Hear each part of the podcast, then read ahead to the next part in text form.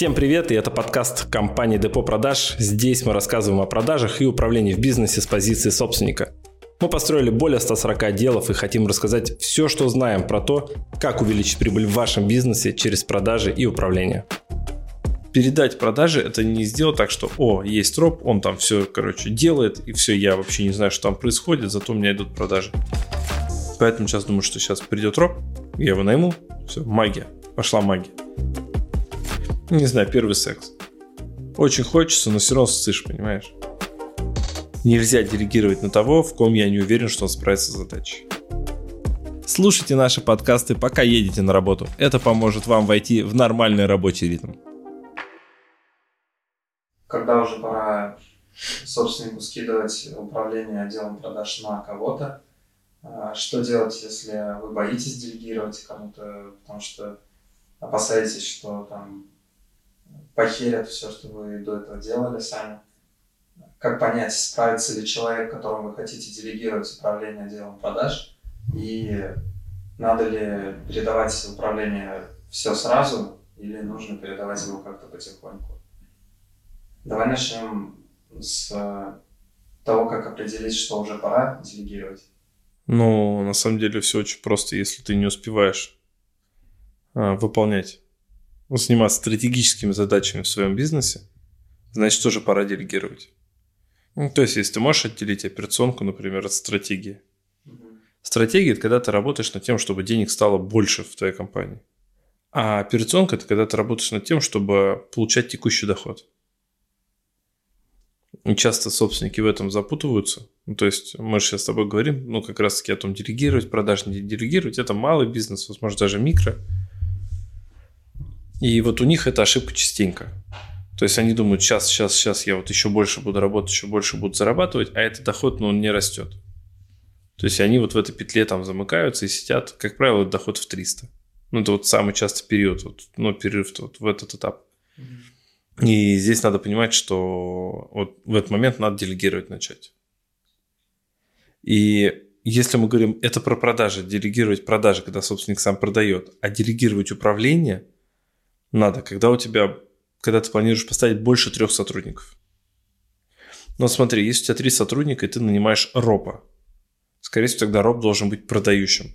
То есть он будет наполовину продавать, наполовину как-то управлять. Ну, ни туда, ни сюда. Ты возьмешь ропа, который еще только учится управлять, скорее всего, но зато хорошо умеет продавать. И он вроде как будет примером.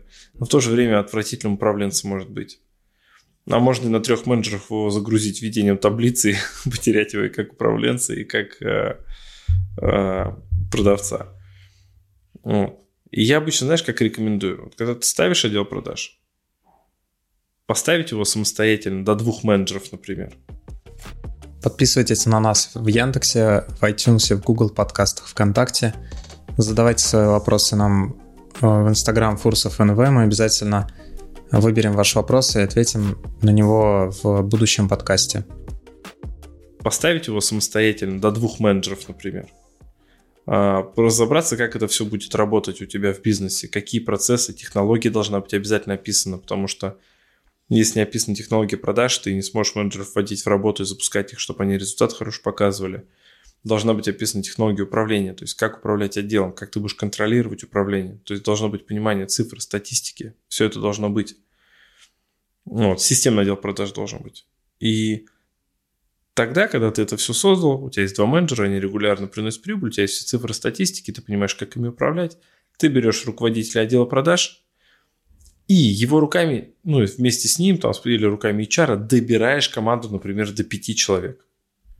Таким образом будет роб, который управляет командой, и будет 5 менеджеров, из которых 3 пришли вместе с ним, то есть новый коллектив, который не будет его саботировать, это его сотрудники, под него набранные, и два из старенького коллектива, которые, скорее всего, тоже не будут саботировать, потому что все-таки их меньше, чем новый коллектив, и их могут убрать, потому что есть команда достаточно в размере. И таким образом идет передача потом вот этого а, всех процессов управления контроля на ропа и, соответственно, обязательно его контроль. То есть передать продажи это не сделать так, что о, есть троп, он там все, короче, делает, и все, я вообще не знаю, что там происходит, зато у меня идут продажи. Это мечта многих предпринимателей. Это вроде как бы прикольная штука. Но вопрос в другом. Представьте, что в вашем бизнесе есть элемент, который вы не контролируете, на который вы не влияете, и он зависит от другого человека, у которого настроение зависит от того, где он находится, что он делает. Ну, то есть ваш доход зависит от человека, который, скорее всего, не управляет собой по большей части, потому что люди по большей части собой мало управляют. У них портится настроение, они не следят за своим настроем, да? Они там могут перегореть, они просто могут, не знаю, обидеться на что-то. Ну, то есть просто ситуации масса. Заболеть, умереть, это все что угодно. И ваш бизнес не будет вам под контролем. А продажи – это кровь бизнеса, да, то есть нет продаж, нет бизнеса. Все очень просто, это один из ключевых элементов насколько можно просто это скинуть на человека и ждать, что там что-то произойдет, я вообще удивляюсь. Но умудряются. И умудряются так делать, пробовать так делать, и потом год, два, три, продажи не выстраиваются, они сидят без денег или на каких-то копейках, или на той сумме, на которой были и не растут, не могут вырасти, потому что не могут поменять в голове вот эту вот штуку, что им придется туда залезть. Мы строим под ключ, но ну, ты заметь, все, кому мы строим под ключ и где высокие результаты, собственник вовлечен в процесс создания всего этого. Собственник понимает, что если он сейчас не посмотрит, как это создавалось, кто это будет, что за люди, как они будут управлять, потом это все развалится. Потому что потом этим будет управлять все равно собственник. Даже если мы ставим руководителя отдела продаж, им управляет собственник. Даже если над руководителем отдела продаж стоит коммерческий директор, то коммерческим директором все равно управляет собственник. Все всегда с головы. То есть бизнес всегда отражение собственника. В первую очередь собственник должен сам меняться, если его не устраивают его результаты в бизнесе, потому что его результат – это его проекция, то есть это его отражение. Но не все это понимают. Поэтому сейчас думаю, что сейчас придет роб, я его найму, все, магия, пошла магия. Бывает такое, что у собственника нет с этим проблем. Я знаю ребят, которые бизнес начинают, стартап растет, пришло время нанять собствен... Э, ну, ропа, нанимают ропа, ставят, ропом управляют. У них достаточно компетенции, либо внутренняя чуйка, не знаю, как, ну, что это, учились, они не учились, но они отлично управляют ропом. Они понимают механику все.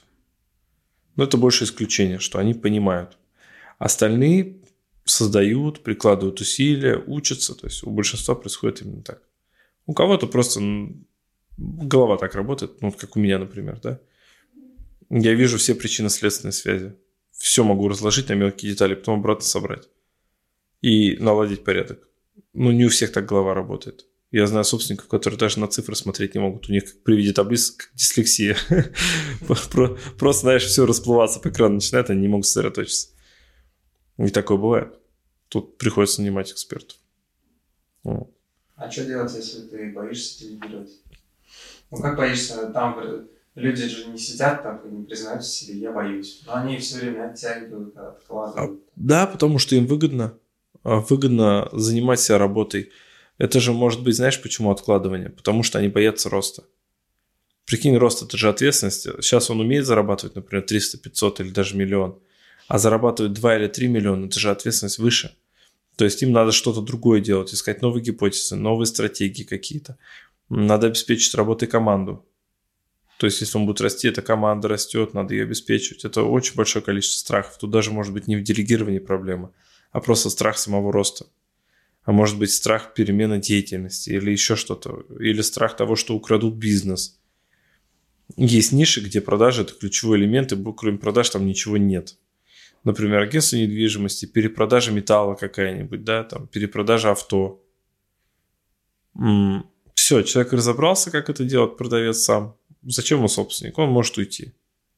Да, или руководитель отдела продаж. Он умеет руководить, справляется со всем. Зачем ему там собственник? Он свое агентство недвижимости создал, все. То есть они этого боятся. И поэтому они держатся за то, чем занимаются, как бы и оставляют это все при себе. А важно понять, что собственник должен заниматься только четырьмя вещами основными. Мы, как, кстати, в подкасте где-то это писали уже, да? Да, стратегия. Да, стратегия, про стратегию. Можно послушать. И если собственник выполняет не свою работу, не стратегию, то он душит свой бизнес, он не дает ему расти. Поэтому что еще можно добавить? А, почему собственники боятся еще делегировать? Потому что не умеют. То есть, когда ты что-то не умеешь и чего-то ни разу не делал, ты этого боишься. Не знаю, первый секс. Очень хочется, но все равно ссышь, понимаешь? Все. Первый прыжок с парашютом. Не знаю, вот первый прыжок с моста. Я с парашютом не прыгал, я с моста прыгал. Да, с, ну, этот, привязанный. Ну, первый раз реально, ну, то есть ты же не понимаешь, что, как. Типа, ну, это первый, первый раз сесть за руль. Ну, страшно. И первое время за рулем ездить страшно. Я не знаю, у нас вот единственное кольцо было в Уфе, да, это на центральном рынке. И я боялся до него ехать. Я просто всяческими путями это кольцо объезжал, чтобы, не дай бог, на него не выехать, понимаешь? Потому что я терялся на этом кольце. Сейчас я зимой на него боком захожу.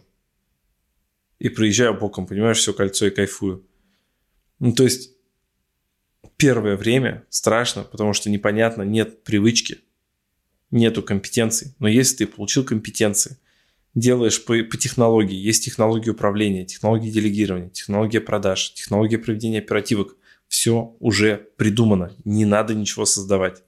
Это как есть велосипед, его просто надо купить и ехать. Не надо думать, как создать колесо для велосипеда, потом как создать цепь, педали там и вот это прочее. Надо просто купить и ездить. Здесь то же самое. Купить для себя технологии, знания, там, консультанта, не знаю, тренера – поступить в университет бизнес, я не знаю, любыми путями, книги перечитать там 100 штук. Но разобраться, как управлять, начать это делать, со временем выработается привычка. Самая простая книга для делегирования, которую я обычно говорю, это «Одноминутный менеджер». Кевин Бланшар, по-моему, автор. Это первая книга по управлению моя. Мой наставник, мой э, шеф на тот момент, Руслан, он мне говорит, возьми, прочти, я ее взял, прочел, она тонюсенькая, читается за полтора часа, все понятно. Первое правило делегирования в этой книге можно найти.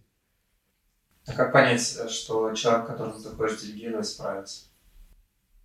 Я тебе так скажу. Я как руководитель должен быть убежден, что если я делегирую, то этот человек справится. Нельзя делегировать на того, в ком я не уверен, что он справится с задачей. А как я узнаю, справится он или нет? По компетенциям. А как узнать, что есть она? Или она достаточно? Как узнать, что она достаточно? Сперва надо понять, какая должна быть. Если мы делегируем какие-то операционные процессы, надо понять, какой функционал будет, какой функционал будет выполнять сотрудник. Описываешь этот функционал, потом смотришь, какие компетенции это. Что сотрудник должен уметь, знать и уметь, чтобы справиться с задачей, вот, которая будет на его посту. Ну, в его должности, да, или в его роли, кто как называет. И все, а потом ты выписываешь, а как можно проверить это все? Через какие-то упражнения, тесты и так далее. И проводишь тестирование сотрудника. Я иногда вот с тобой, например, да, мы с тобой выбираем какое-нибудь обучение, ты его проходишь, и ты по нему выполняешь задачу, по обучению. Таким образом, я понимаю, что ты справишься с задачей, потому что ты в момент учишься справляться с этой задачей. Может быть так.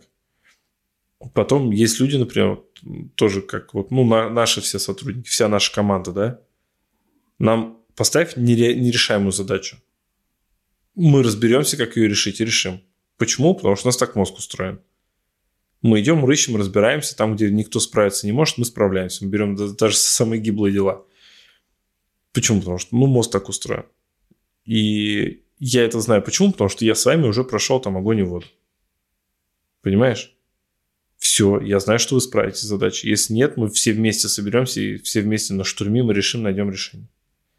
То есть здесь два фактора. Первый – это компетенция человека, его опыт, да?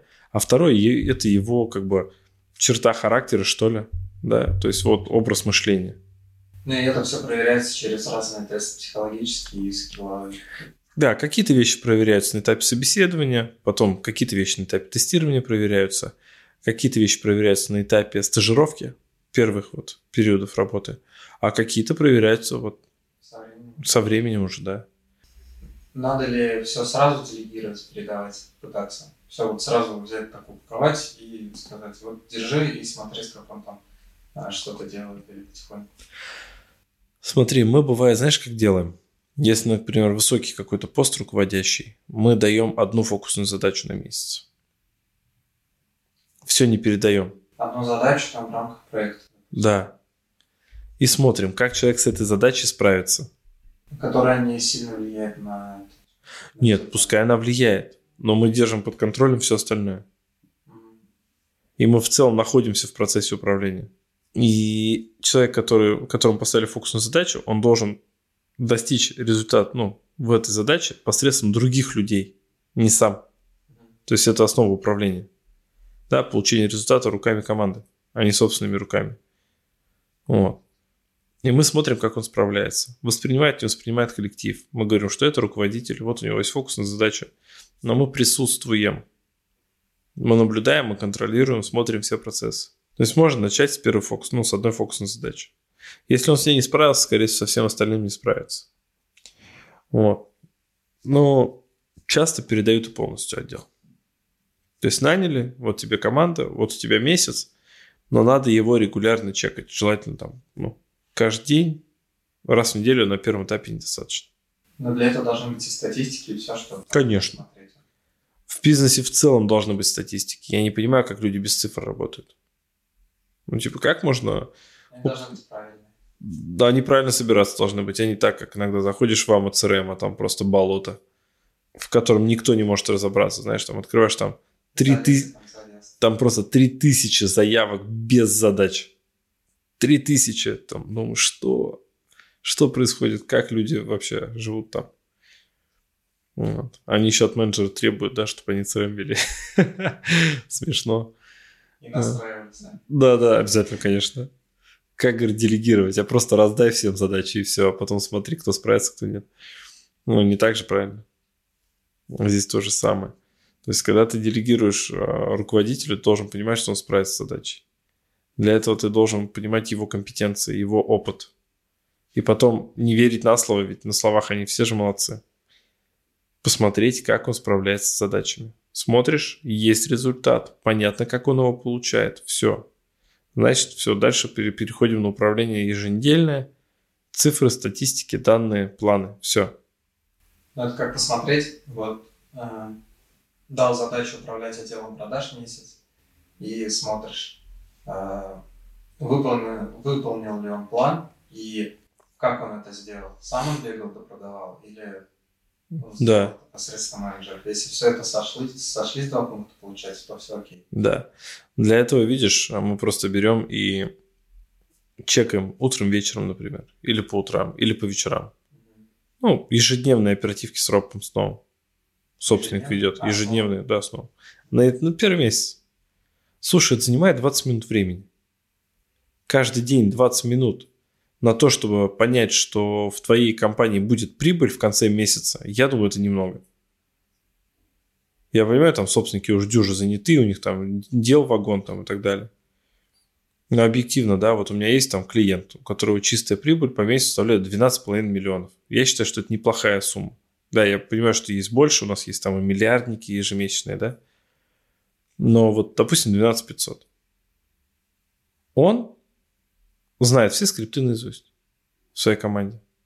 Потому что он сам со всеми учился, сам всех тренеров привлекал, везде участвовал. Но при этом он не управляет. У него есть зам, который управляет всем. У него в отделе продаж есть э, Роб, который управляет колл-центром и тремя менеджерами, который тренирует их. У него все это делегировано. Но он в курсе того, какие скрипты, как что работает. Он проводит оперативки, чекает, он сам управляет маркетингом. Понимаешь? У него 12 500. Но он как бы не ленится залезть туда, где зона роста его прибыли. Его прибыли, понимаешь? Он залез, он свою прибыль поднял, он вылез оттуда, а прибыль продолжает идти уже ну, с нарастающей, понимаешь? И он понимает, я сейчас залезу туда, бахну, прибыль вырастет, потому что это стратегия, это стратегическое решение. Настроить скрипты, увеличить отдел, там разобраться с маркетингом – а потом уже, когда это процесс регулярного введения, вот там уже собственник не лезет. Он просто контролирует цифры, показатели и выполнение всего, всех этих процессов. Давай подведем итог. А, Питок очень простой. Для того, чтобы делегировать и не бояться, нужно сперва научиться делегировать. Я даже такой лайфхак там, ну, если кто-то еще не управлял людьми или боится вот на этот этап выйти, нанять себе ассистента. Ассистент – это очень крутой переход от самостоятельной работы на работу в команде, Это очень крутой переход и возможность научиться делегировать и учиться вместе с ассистентом самому. И высвободить себе 8 часов в день. И уже потом добирать там команды и так далее. То есть понять, что основа страха делегирования лежит в неумении делегировать, в неумении получать результат чужими руками. А, а все время, ну, когда человек хватается за себя, за свои руки, да, или свою голову. И обязательно перед тем, как делегировать, например, там, руководителю отдела продаж, управления вашим отделом, убедиться, что он с этим справится. И первое время какое-то контролировать и вести его. Более плотно, чем в обычном решении. Подписывайтесь на нас в Яндексе, в iTunes, в Google подкастах, ВКонтакте. Задавайте свои вопросы нам э, в Instagram Фурсов НВ. Мы обязательно выберем ваш вопрос и ответим на него в будущем подкасте. Всем спасибо, кто дослушал до этого момента. Всем пока. Пока-пока.